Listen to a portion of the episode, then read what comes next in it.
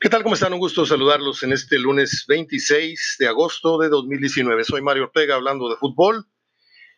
Toda vez que se ha jugado ya la sexta jornada de las 19 que componen el torneo, por lo pronto ya arribamos al primer tercio y Tigres y Monterrey pues no andan tan mal, pero tampoco andan tan bien. ¿sí? Monterrey está eh, con todo y lo que pasó en Santos, está, no, pues ni siquiera está en zona de calificación, perdón. Este, esto estaba hasta antes de checar eh, el cierre de jornada, pero no aparece en los primeros ocho. Tigres está en cuarto. Tigres no ha pisado los primeros tres lugares en lo que va del torneo. Aunque para muchos esto no es eh, de gravedad, yo sí lo veo como un síntoma el que Tigres no esté a seis fechas ya instalado en el lugar que debería. ¿Y qué debería? Tigres debería ser uno de los mejores tres. No en la papeleta, no en los comentarios, no, en la realidad. Santos, América y Querétaro hoy son los que tienen esos lugares de privilegio en ese orden. Santos, América, Querétaro, 15, 14 y 13 puntos. Tigres tiene 11 y Monterrey, pues eh, voy a buscarlo, a ver en qué lugar aparece. Monterrey es noveno. Monterrey es noveno con nueve puntos. Lo de Monterrey es muy claro. Tiene, pues, eh, por ahí tres ganados, tres perdidos, nueve goles a favor, nueve en contra, ni frío ni calor. O sea, es un equipo que ha mostrado contundencia en algunos partidos que ha ganado y ha mostrado deficiencia en los tres que ha perdido. Eh, vamos a dar una revisada a lo que es la la jornada, los resultados. San Luis a mí me quebró de inicio, luego, luego la, la quinela. Yo pensaba que Veracruz iba a romper esa terrible racha que ya lo ubica como uno de los equipos más malos en la historia del fútbol mundial. Todavía por ahí creo que está lejos o algunos partidos de distancia de algún equipo. Eh, no me acuerdo de dónde vi esa estadística en una gráfica en televisión, pero por lo pronto en México está sentando un precedente horrible que confirma que la Plaza de Veracruz en varios sentidos no es más ya de primera división, no debería estar, porque demerita y, y pues acorrienta, se me permite el término, hace más corriente de lo que ya pudiera ser la Liga MX, aunque nos digan que somos décimos mundiales y bla, bla, bla.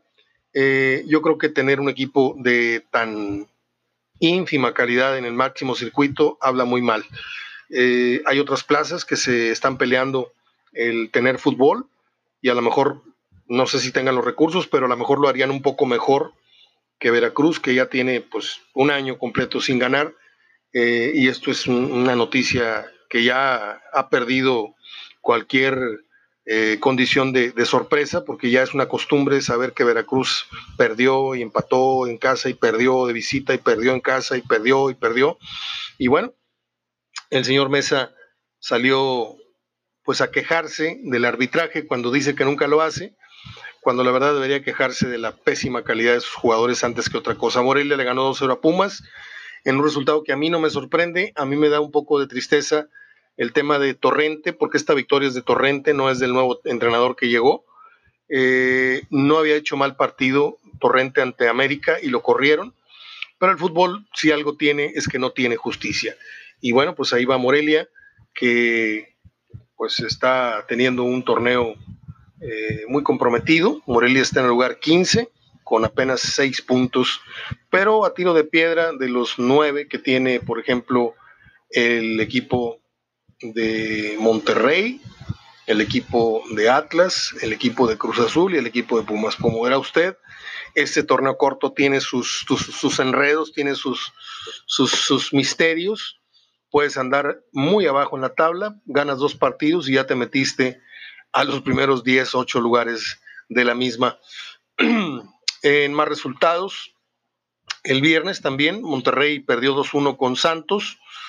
Y para no perder el orden de las cosas, de una vez me meto a comentarles que Rayados no, no se trajo 4 o 5 de Torreón porque, porque así es el fútbol. Y tan es así el fútbol que estuvo a la mano del empate, de haberla embocado eh, Dorlan Pavón en la devolución que le hizo el holandés. Eh, no me acuerdo qué minuto fue, pero ya iban perdiendo 2-1. y creo que eh, hubiera sido un resultado milagroso, pero no merecido. Bueno, merecido por, por si lo hubiera conseguido, hubieran tenido el merecimiento de haber luchado por el empate, pero si se hace un análisis frío de cómo jugó Santos en campo de Monterrey, cómo jugó Monterrey en campo de Santos y quién tuvo mejores y más frecuentes llegadas, creo que Santos debe haber apabullado a Monterrey, eh, no nada más en el terreno como lo hizo, sino en el marcador. Creo que eh, Alonso se tarda en hacer las modificaciones que hicieron verse mejor a Monterrey, pero como no soy entrenador y pocas veces hablo yo de, de parados y de táctica y de todo esto porque no me gusta hacer el ridículo como otros comentaristas que se quieren hacer pasar por entrenadores, cuando la verdad es que pues a duras, peras, duras penas terminaron la secundaria. Eh, yo nada más analizo el fútbol desde otras eh, fronteras, desde otros ángulos. Eh, si usted quiere, sorfeo por los resultados, aunque también tenemos análisis de lo que vimos. León, mire, si algo me dio gusto esta, esta jornada, es que no sé cuántos resultados le di, le di al de Santos, le di al de León, fallé en el de Cruz Azul, acerté en el de Pachuca, fallé en el de, Tigres, acerté en el de Toluca y acerté en el de Caxa. Le pegué a cinco, pero tres apuestas que hice en esta semana, y está grabado, por usted eh, lo puede checar en el programa del viernes. Eh, creo que Necaxa públicamente dije empate, pero yo en ventanilla jugué Necaxa. Les dije, también eso lo dije. Dije que Toluca se iba a morir por la golpe y que se iba a ver que si lo querían correr, entregaban el partido y no fue así. Toluca de hecho jugó muy bien, le ganó 2-0 a Tijuana y les dije que León le iba a pegar una desconocida al Querétaro. Se los advertí y no solamente eso, sino que lo vapuleó 4 a 0, perdió Bucetich en casa con el León que está poco a poco recuperando la memoria y pues ahí viene el lobo, ahí viene el lobo, esta es la temporada, esta es la buena, pues tampoco dio el grado Cruz Azul, hablamos de Cruz Azul, empató 1-1 con Puebla, que acaba de correr al Chelis, y que puso a Juan Reynoso, que es un tipo experimentado, que fue un gran defensa central peruano y que ha estado picando piedra como asistente en varios equipos, pero que va a llegar a, ser un buen entrenador aquí en México, se los puedo garantizar, y en Perú, si se apura, eh, puede llegar incluso a niveles de selección. Es muy buen estratega, es un tipo que sabe muchísimo, Juan Reynoso.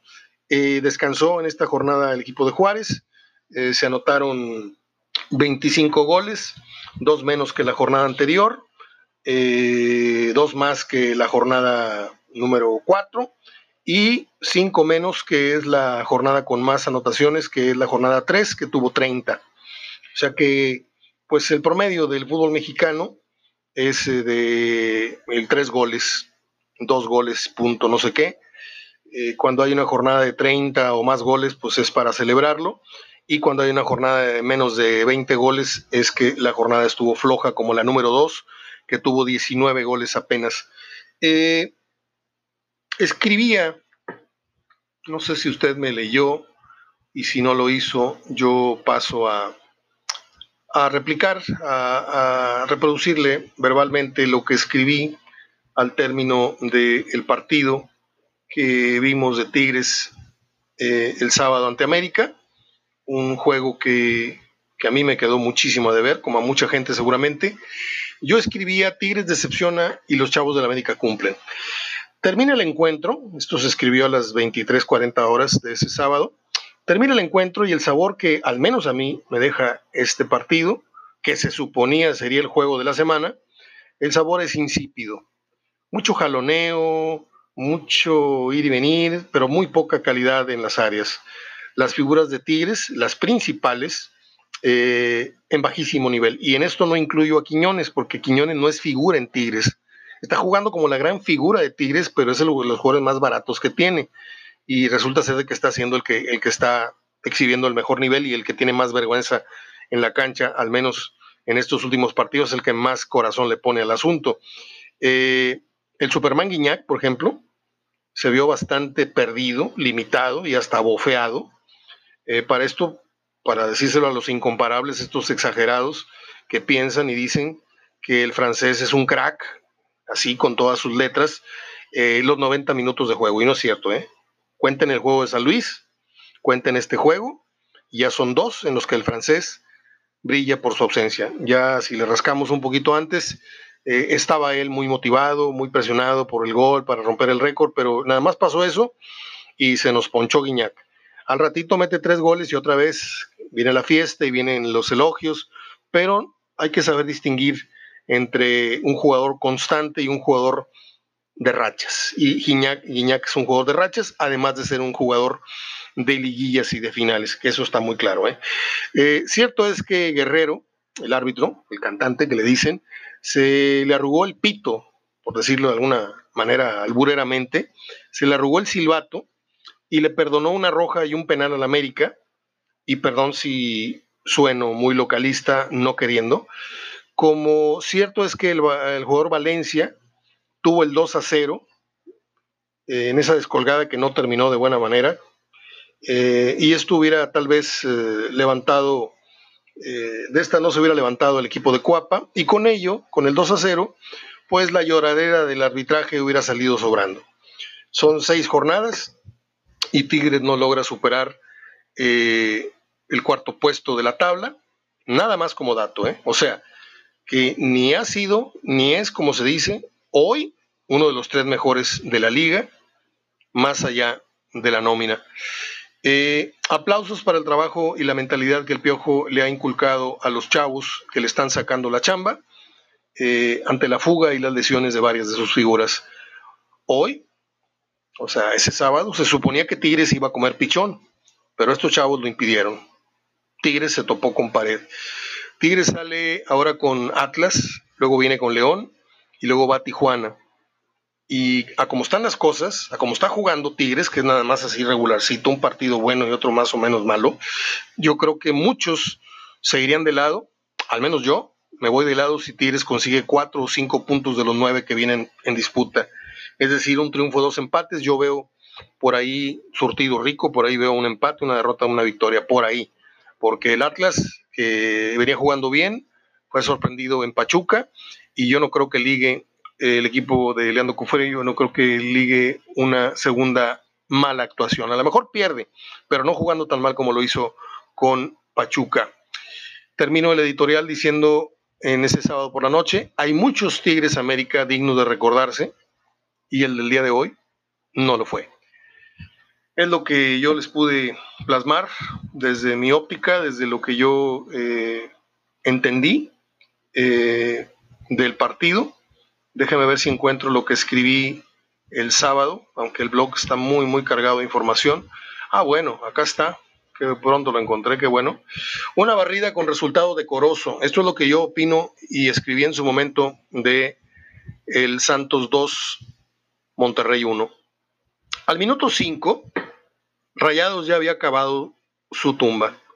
La moraleja es muy conocida y es muy vieja es aquella que dice que si no entras totalmente enchufado a la cancha, en cosa de nada, puedes tirar el trabajo de la semana a la basura. Y así fue. Qué bonito, pero qué bonito fue ver al Monterrey inoperante, pero lanzándose al frente. Pero qué triste que no haya sido por convicción, sino más bien por obligación. Y así no hay tanto mérito. ¿eh? Monterrey se fue adelante en la desesperación de verse avergonzado eh, por dos goles de vestidor al minuto 5. Yo quiero ver cuántos equipos en el fútbol mexicano, en lo que va y en lo que resta de torneo, a ver cuántos, hasta el Veracruz, a ver si lo cuenta algún día, se come dos goles en cinco iniciales minutos, no en el trayecto del partido, ¿eh? en los cinco primeros minutos. ¿Sí?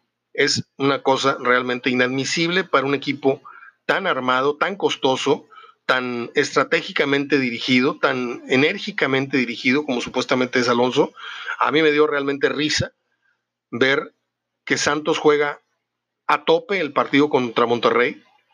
No tenemos por qué criticarles si ellos ven como clásico el enfrentamiento contra Monterrey, cosa que me parece muy, muy justa porque muchos no saben de historia, muchos no, no conocen la historia que hay detrás del Santos Monterrey o del Torreón Monterrey a finales de 60, inicios de 60, eh, principios de 70. Era un duelo realmente de tintes de clásico. ¿sí? Luego desapareció esto porque nace el clásico regiomontano, pero pues no, no, no le voy a enseñar historia al que no sepa, o al que no quiera, quiero decir.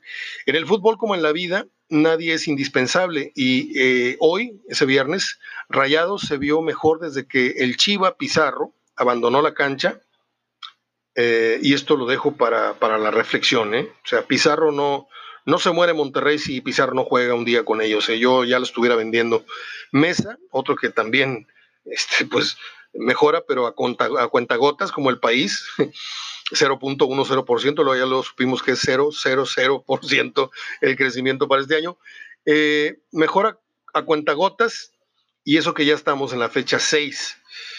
Yo vi a extranjeros, hablando de mesa, más baratos que él en ediciones pasadas y muy lejanas ya, que para estas alturas del Maxi, torneo y seis fechas, ya habían enseñado más de la mitad de lo que traían en el Morral.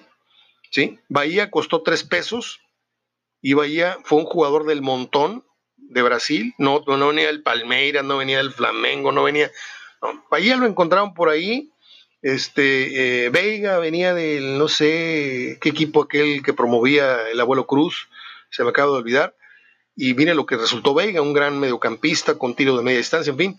Eh, y este Maxi Mesa, pues no, no le veo, le veo trazas de jugador de primera división, pero no le veo las, las trazas del costo de lo que fue traído. Yo creo que hay un negociazo de varias personas. Barovero, eh, bueno, sigo con lo de lo del Maxi. Eh, yo vi extranjeros más baratos en ediciones pasadas y muy lejanas también, que para estas alturas eh, del Maxi ya habían enseñado más de la mitad de lo que traían en el Morral. Mesa no me deslumbra nadita, como tampoco Hurtado, Avilés, que aunque hoy tuvo aceptables minutos en la cancha, no es ni la sombra del que fue una vez, le hace aquel jugador del penal maldito fallado en el diciembre 10 de aquel año. Barovero, Barovero hizo la tajada del torneo, un paradón impresionante, pero 30 segundos después, en el córner, tuvo una salida de portero maleta. Con los pies, Barovero es una oruga. Y de dos atajadas que hace, en una te da rebote, sí o sí. En fin, que su regularidad es para mí alarmante, aunque muchos se obstinen en, en matizar o en tapar ese tema. Sí, porque si da un buen partido, dicen, ahí está, que lo criticabas, y cuando da un mal partido, don Jorge y, mucha gente que estuvo en el fútbol y, muchos que lo defienden, se esconden varias semanas y hasta que no vuelve a dar un buen partido, ahí sí te lo vuelven a, restregar en la cara. No, no, no, señores, hay que dar la cara cuando sus gallos fallan. ¿eh? eh Santos, eh, que fue un avión el viernes, esa noche de viernes, le paseó el balón en dos o tres centros eh, frente a las narices de este señor que trabaja de portero blanqueazul, porque, para mí es un señor, ya no es un portero de, de facultades permanentes de primera división. jugadas que apestaban a gol. ¿Cuántos centros no vio usted cruzar por el área chica? en donde Barovero hacía como que, como que iba y como que de repente veía el balón pasar y dijo, ay, mamacita santa, no hubo nadie para rematar, qué bueno, pero pues eh, yo lo veía muy, muy desencajado. Barovero, aunque es un jugador sereno, que transmite mucha seriedad, mucha serenidad, eh, hay gestos de él que yo ya tengo identificados en donde lo ves, que, el tipo está realmente padeciendo eh, angustia por, por, cómo están tratando a su, a su aparato defensivo. Eh, como decía Joel García, bueno, mejor ese comentario no lo hago porque está muy grosero, pero, pero ahora que dije que, de dos tiros le, rebotaba uno, pues Joel García Cantú, que jugó en Rayados, y que cuando jugábamos aquí en, el barrio o en Profusoc decía, eh, eh, a, ti no te la doy porque te rebota hasta un moco, diciendo que no, no teníamos buen control de la pelota y tenías que trabajar en eso porque si no Joel no confiaba en ti, no te pasaba el balón en una jugada descolgada o en una una jugada que se estuviera armando de gol. Sí, por ahí hubo la idea y la intención de empatar, volviendo a la editorial, pero yo no vi que luego del gol de regalo de Orozco, el gol que regaló Orozco, Jonathan, porque me van a dispensar, pero ese gol lo mete el holandés, lo mete el Kikín, lo mete, lo mete David Oliva, lo mete Rafa Castillo, lo mete este Cristaldo, hasta el, hasta el tronco no, no, no, aquel de Rolly Zálate, lo mete Totoño, o lo mete el Tintán Ramírez, lo mete cualquiera de los más maletas que haya usted visto en el eje del ataque del fútbol regimontano. Eh, yo no le vi fuera de, de ese gol eh, al Monterrey una sola jugada franca para empatar. ¿Sí? De Jansen, más que con el gol, bueno, tal vez la de, la de Avilés, pero no sé si iban 2-1 ya o 2-0. Eh, de Jansen, más que con el gol, me quedo con su carácter, con su liderazgo, gritando, acomodando, intentando, regresando una, una pared incluso para Avilés que falló. Pero hasta ahora el holandés, al holandés no le he visto un solo modal europeo en los 52 minutos que lleva jugados. Un cañonazo de media distancia, eh, un buen remate de cabeza, un buen cobro a pelota parada, no sé, algo. Sí, yo sé, son 52 minutos, habrá que esperar a que se ponga tono en lo físico y con el balón en los pies, pero, pero pues algo, ¿no? metió un gol, pero ese gol, como le digo, lo mete yo, lo mete mi tía, estando a medio metro de la portería y el portero acostado, sentado, pues nada más era cuestión de empujarla. Eh, el mérito es la ubicuidad. Si, si estuvo ahí, qué bueno que estuvo ahí, pero pues ya si no estás para meter esa que te regala el portero, yo no sé en dónde vas a estar. Eh, yo fui al marcador le fui a Santos el viernes en mis pronósticos en el programa de radio que tenemos en Houston, por lo que el resultado no es novedad para mí. Hoy el consuelo de muchos sería que cayeron peleando, pero la preocupación de unos cuantos, un poco más honestos, sería el que no les metieron 4 o 5 de milagro. Ahí termino mi editorial y ahí termino creo que el programa de hoy, porque son 21 minutos, nada más voy con algunas eh, generalidades, la tabla general la encabeza el Santos con 15, que está teniendo muy buen torneo. Eh, nada más dejó ir tres puntos la semana anterior a esta que pasó eh, ante Necaxa. Le llevaba un paso perfecto, perdió Necaxa y recupera el paso ganador. Tiene 15 unidades, América tiene 14, con todas sus bajas y sus ventas y todo esto. Creo que un gran mérito el de Piojo. Querétaro tiene 13, y ojo con Querétaro porque puede empezar a moverse de no tan vertiginosamente salir de los primeros ocho, pero yo sí veo a Querétaro, eh, sería cuestión de revisar su calendario, pero sí veo a Querétaro que va a empezar lenta y sigilosamente a moverse del 3 al 4, del 4 al 6 y así. No sé si del 6 al 9 lo echen en, futuras 4 o 5 jornadas. Es más, vamos a ver cómo le va eh, en esta jornada de media semana y en el fin de semana a ver si ganó tres o perdió los seis puntos, no sé. Tigres es cuarto con 11, Necaxa tiene 10, León tiene 10, Pumas tiene 9, Cruz Azul 9, Rayados 9, que es noveno. De Tigres para abajo es 5, 6, 7, 8 y 9. Necaxa, León, Pumas, Cruz Azul y Monterrey. ¿Ok? Goleo, JJ Macías, mexicano que desde Ángel Reina no figuraba ningún mexicano.